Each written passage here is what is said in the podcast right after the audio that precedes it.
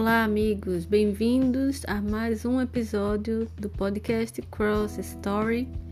Hoje a gente vai participar de mais cenas da vida daquele que pisou nessa terra cerca de dois mil anos atrás e foram cenas tão fortes que são comentadas até hoje.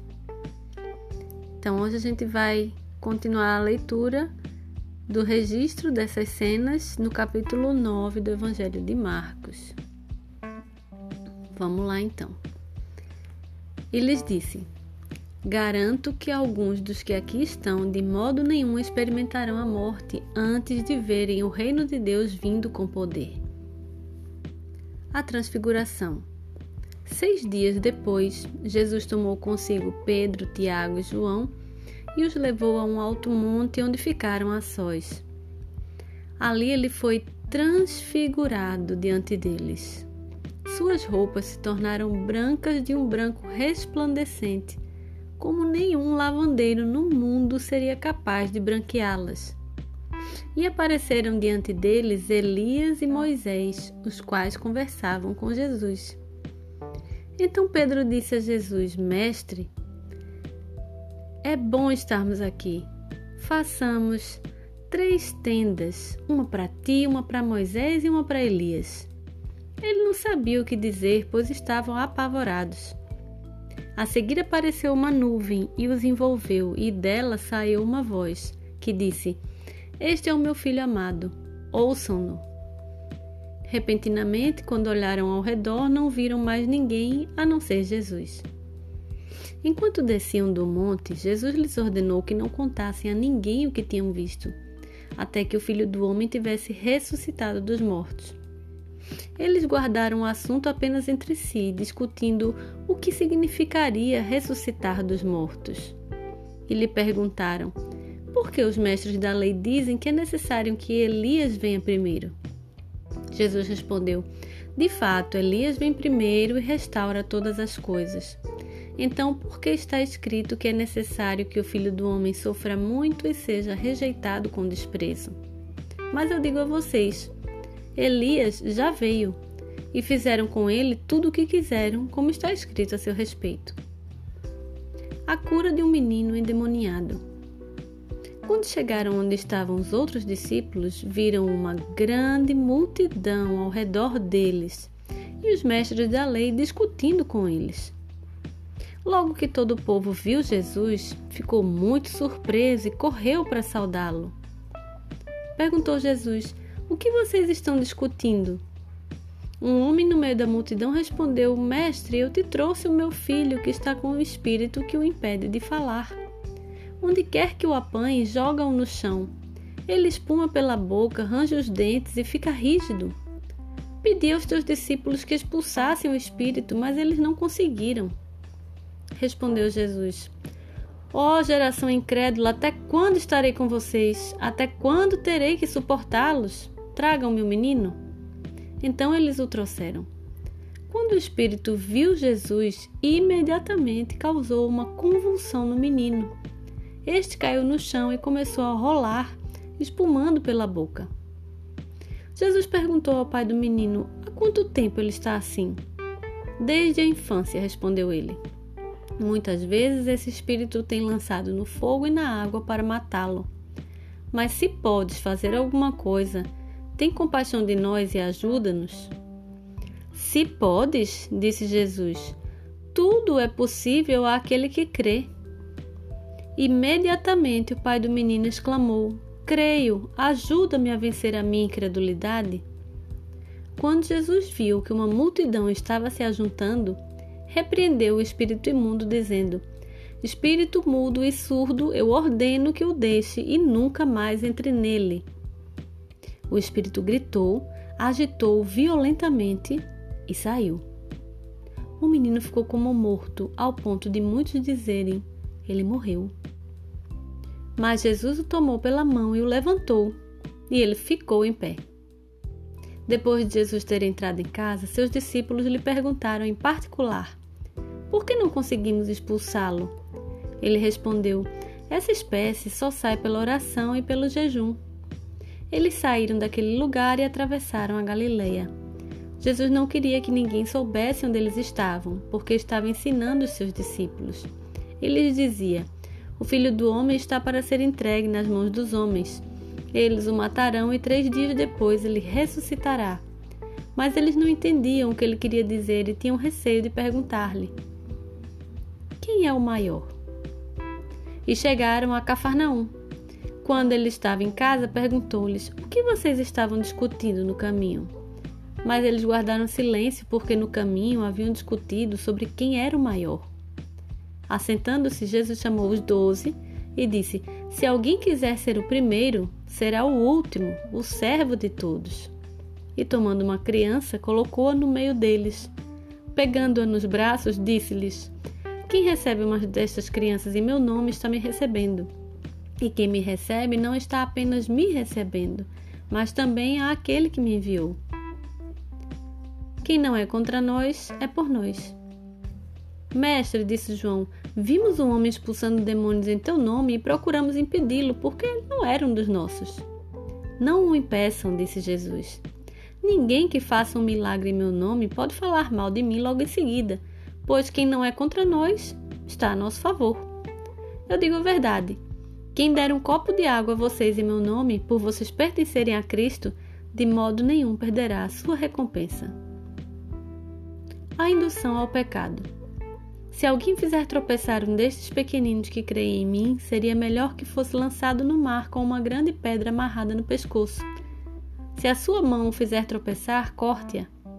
É melhor entrar na vida mutilado do que tendo as duas mãos ir para o inferno, onde o fogo nunca se apaga, onde o verme não morre e o fogo não se apaga. E se o seu pé o fizer tropeçar, corte-o. É melhor entrar na vida aleijado do que tendo os dois pés ser lançado no inferno, onde o seu verme não morre e o fogo não se apaga. E se o seu olho o fizer tropeçar, arranque-o.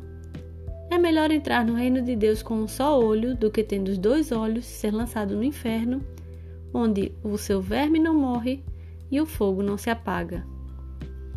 Cada um será salgado com fogo. O sal é bom, mas se deixar de ser salgado, como restaurar o seu sabor? Tenham sal em vocês mesmos e vivam em paz uns com os outros. Muitas cenas hoje, cenas fortes, né? Como você se comportaria se você estivesse no meio da multidão? O que você sentiria? Você conseguiu mergulhar nas cenas? Conseguiu ver coisas? Conseguiu sentir as coisas, os sentimentos, as reações das pessoas que estavam aqui nas cenas, hoje eu queria destacar duas, duas não, três coisas na verdade. A primeira é logo no primeiro episódio, na primeira cena aqui, que deve ter sido uma cena espetacular. Eu acredito que a gente, com toda a imaginação, não consiga imaginar o que foi a transfiguração de Jesus. Aqui, é, Marcos tenta descrever esse branco, esse resplandecente, dizendo, de acordo com os conhecimentos que ele tinha na época, que era um branco tão resplandecente como nenhum lavandeiro no mundo seria capaz de deixar tão branca uma roupa. Se a gente fosse descrever a cena hoje, talvez a gente usasse outros recursos para descrever.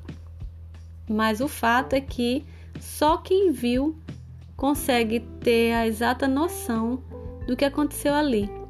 E Pedro, se você for ler os evangelhos, você vai ver que Pedro tem uma personalidade única e ele é sempre impulsivo, é o primeiro que fala, é o primeiro que dá opinião, que fala alguma coisa, que se manifesta.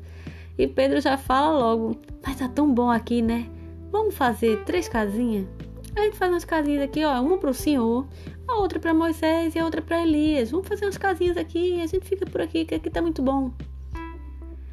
E a gente acha graça na fala de Pedro, mas a gente é igual a Pedro. Porque quando as coisas estão muito boas, a gente tende a parar, a não continuar em movimento. Quando na verdade o chamado é sempre para a gente estar em movimento. Os discípulos não foram chamados para ficar parados ali três anos com Cristo. Eles sempre estão em movimento. E do mesmo jeito, o chamado é para mim e para você. A gente precisa estar em movimento sempre. Esse movimento às vezes é geográfico mesmo, é literal. Às vezes o movimento é interno. A gente precisa estar desentulhando coisas que estão dentro da gente. Mas a gente chega a um determinado estado de conforto melhor do que o estado de antes e a gente quer parar. Tá tão bom aqui, vamos fazer uma tenda? A gente fica por aqui. Esse não é o chamado. Você precisa estar em movimento. Sempre em movimento. Claro que esse movimento é intercalado com períodos de descanso, exatamente para você, para que você continue em movimento. Mas o fato é que a tônica da vida é movimento. A gente não pode se acomodar. Não pode estar plenamente satisfeito com o estado em que a gente está, porque a gente sempre pode melhorar. E isso vale para tudo. Se você pensou em termos materiais, para de pensar em termos material, a vida não é só isso. A sua a sua o seu eu, a sua personalidade, o seu caráter precisa ser moldado continuamente. É sobre isso que eu estou falando. E pode existir também a mudança, o movimento em outras áreas, mas isso vai depender de quem você é. Se você está preocupado com o ser antes de qualquer coisa, antes de fazer, antes de ter, primeiro ser. Essa é uma lição para a gente, porque essa é uma tendência natural nossa e a gente precisa ficar atento. A outra coisa que eu queria destacar aqui é o pai do menino que aparece aqui na cena. Ele entende que Jesus pode ajudar-lhe de alguma forma, que Jesus tem poder para curar. E o pedido dele inclui uma partículazinha, uma palavrinha que pode mudar toda a nossa realidade. O pai fala isso aqui, que eu vou ler de novo para vocês. A fala do pai é a seguinte: se podes fazer alguma coisa, tem compaixão de nós e ajuda-nos. E aí a resposta de Jesus não é sobre a capacidade do próprio Cristo, é sobre a fé daquele pai. Porque Jesus já sabe quem ele é, ele pode todas as coisas. A gente é que não sabe a fé que tem e às vezes a nossa fé é muito pequenininha e a nossa vida vai ser de acordo com o tamanho da nossa fé. Mas fé é um músculo. Você precisa exercitar a sua fé. Você não precisa pedir que a sua fé seja grande se você não usa a fé que você tem agora. Você precisa exercitar essa fé e naturalmente ela vai crescendo. Você não vai para a academia em um dia e no outro dia você já sai para participar de uma competição de alterofilismo. Isso não existe porque é um processo. Né? Você vai virar um atleta se você quiser, profissional, mas você precisa ir para a academia com constância todos os dias. E com a fé é a mesma coisa, fé precisa ser exercitada todos os dias. A gente precisa viver de acordo com o que a gente tem fé. A gente acredita que é possível que algo aconteça, então a gente precisa se comportar daquela maneira. A gente não precisa pedir a Deus. Se o Senhor pode fazer alguma coisa, nos ajude. Deus pode fazer todas as coisas. Mas e você? Qual é o tamanho da sua fé? Tudo é possível àquele que crê. Quem está dizendo isso não sou eu, é o próprio Cristo. Tudo é possível àquele que crê. Tudo inclui absolutamente tudo e não exclui nada. Isso também é um ponto de atenção para que a gente fique observando diariamente. O importante da gente ler a, a Bíblia, ler os evangelhos constantemente, é que eles vão trazendo à nossa lembrança coisas que a gente precisa estar atento. E a gente sempre precisa reler para que aquilo volte à nossa memória e a gente consiga colocar novamente em prática. Outra coisa que eu queria destacar aqui, vai ser a última desse episódio, é que Cristo fala que quem não está contra nós está a nosso favor. Se a gente inverte a frase, quem não está a nosso favor está contra nós. Ou seja, Cristo vem para essa terra para mostrar que não existe posição neutra, não existe como ser indiferente à pessoa dele. Você pode amá-lo, você pode odiá-lo, mas indiferente você não tem como ser. Porque quem não está contra ele está a favor dele. Você é convidado a novamente, como no episódio passado, tomar uma posição. Diante de, dessa pessoa, você toma que posição? Você está a favor? Você está contra? O fato de você não fazer nada também é uma posição, também é uma decisão. Não decidir também é decidir. Então, o convite é que você pense sobre isso e tome uma posição. Quem sabe ainda hoje, a gente não sabe o tamanho da nossa vida, a extensão da nossa vida e a gente precisa se posicionar em coisas com uma certa urgência. Pense sobre isso também. Tome uma posição. Quem é Cristo para você, como a gente já viu em outros episódios? E quem é você? Em que, em que momento, em que lado você fica aqui? Você está a favor ou está contra? Não existe outra alternativa, não existe outra posição. Então, tome a sua.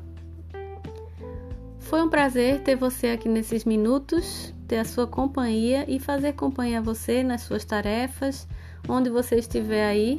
Que Deus esteja com você também e mais do que isso, Ele está com você, mas que você sinta a presença dele, sinta a companhia dele.